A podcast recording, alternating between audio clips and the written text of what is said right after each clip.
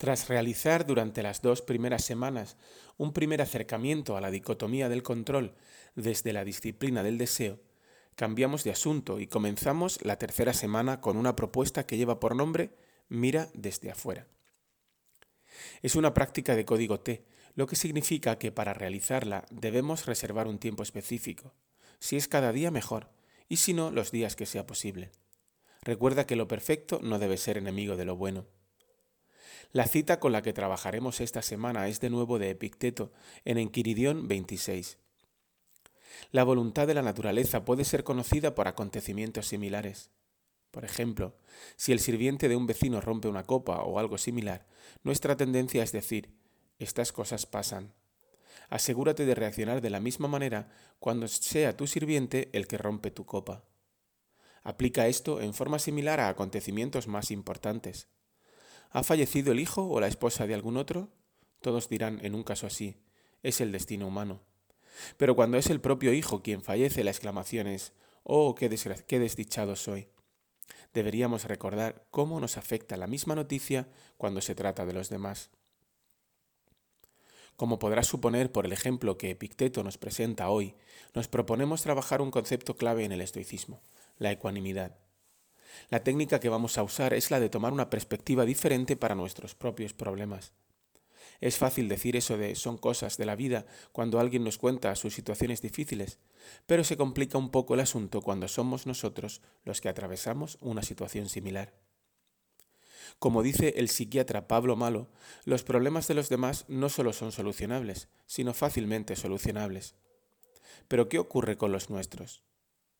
Aunque no sea objeto de este canal lanzar recomendaciones de lectura no relacionada directamente con el estoicismo, os recomiendo visitar su blog evolucionyneurociencias.blogspot.com y en concreto la entrada que se llama Las opciones que parece que tenemos, publicada el 20 de septiembre de 2020. Pero sigamos con lo nuestro. Una cuestión conceptual que me llamó mucho la atención de la propuesta de práctica es profundizar en la diferencia entre empatía y simpatía ya que los estoicos pretenden centrarse en la segunda, por muy paradójico que parezca, ya que por todos lados recibimos el mensaje de que debemos ser más empáticos y no más simpáticos. El tema de hoy trae miga, como ves, nadie dijo ni que esto fuera fácil ni que se aprendiera rápido. ¿Entiendes ya un poco mejor por qué quería darle una segunda vuelta al circuito y tal vez haya una tercera? Es necesario profundizar y practicar mucho. La simpatía estoica haría referencia al cuidado que se ofrece y la pena que uno puede sentir por la desgracia o el dolor ajeno.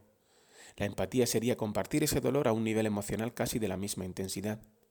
La empatía sería para los estoicos éticamente problemática por varias razones. La primera es que nos volvemos seres más fácilmente manipulables al fomentar respuestas de alto voltaje emocional. La segunda es que nos podemos olvidar del dolor más lejano, el que no vemos por cercanía física o familiar. Y la tercera, y esta la tomo de Robert Sapolsky, porque la empatía, de nuevo paradójicamente, nos puede llevar a centrarnos sobre todo en nosotros mismos, algo que nos llevaría a pensar que ayudamos al otro para acabar con nuestras malas sensaciones. La empatía es muy limitada, ya que no podemos implicarnos a ese nivel con toda aquella persona que lo necesita. Por el contrario, la simpatía estoica toma cierta distancia emocional, se enfría y permite la participación de la razón sin que ello signifique que nos alejemos de quien lo está pasando mal. Es, de alguna manera, en términos más económicos, escalable. Epicteto identifica bien con su ejemplo la tendencia que tenemos a culpar al destino de nuestra mala suerte, siendo de alguna manera muy autoempáticos, mientras que a los demás les ocurren las cosas normales de la vida.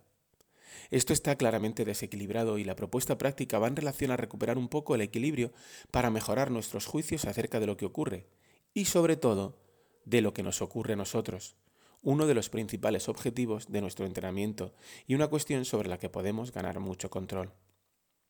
La idea no es ser, la idea no es ser menos sensibles, sino más razonables. ¿Por qué el que ayuda tiene que estar experimentando lo mismo que la persona que es ayudada? ¿Y qué vamos a hacer?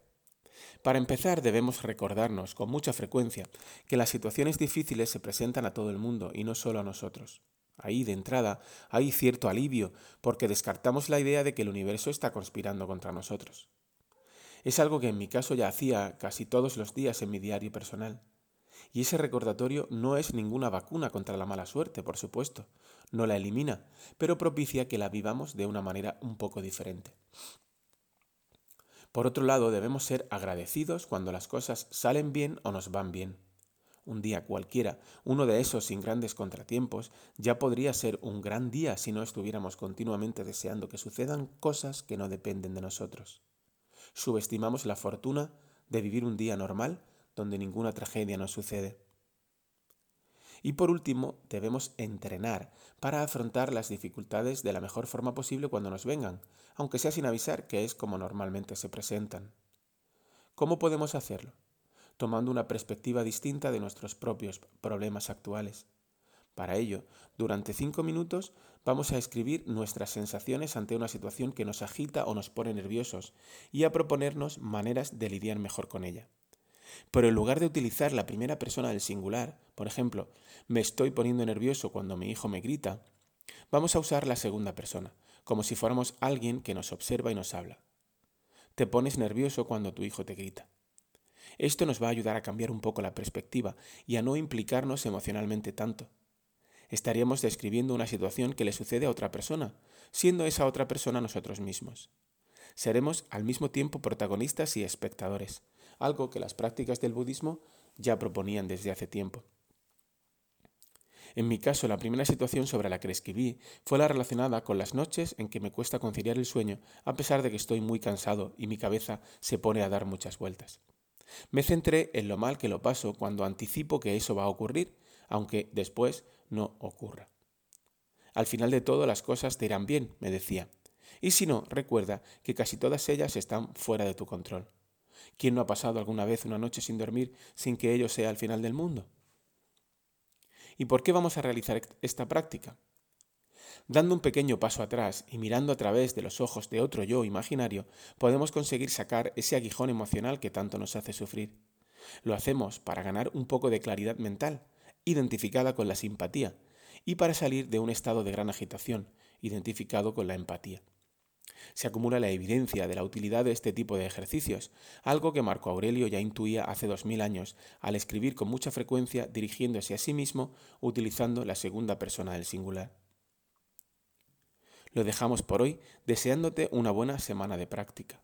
Trata de realizarla al menos con una situación, pero si llegas a tratar dos o tres, mucho mejor. Al final de la misma, recuerda preguntarte, ¿crees que este ejercicio me ha resultado útil y merece que forme parte de mi programa? Si es así, añádelo a tu lista de prácticas útiles o marca la casilla si estás leyendo el libro. Muchas gracias por haber llegado hasta aquí. Si el destino lo permite, nos volveremos a encontrar en unos días.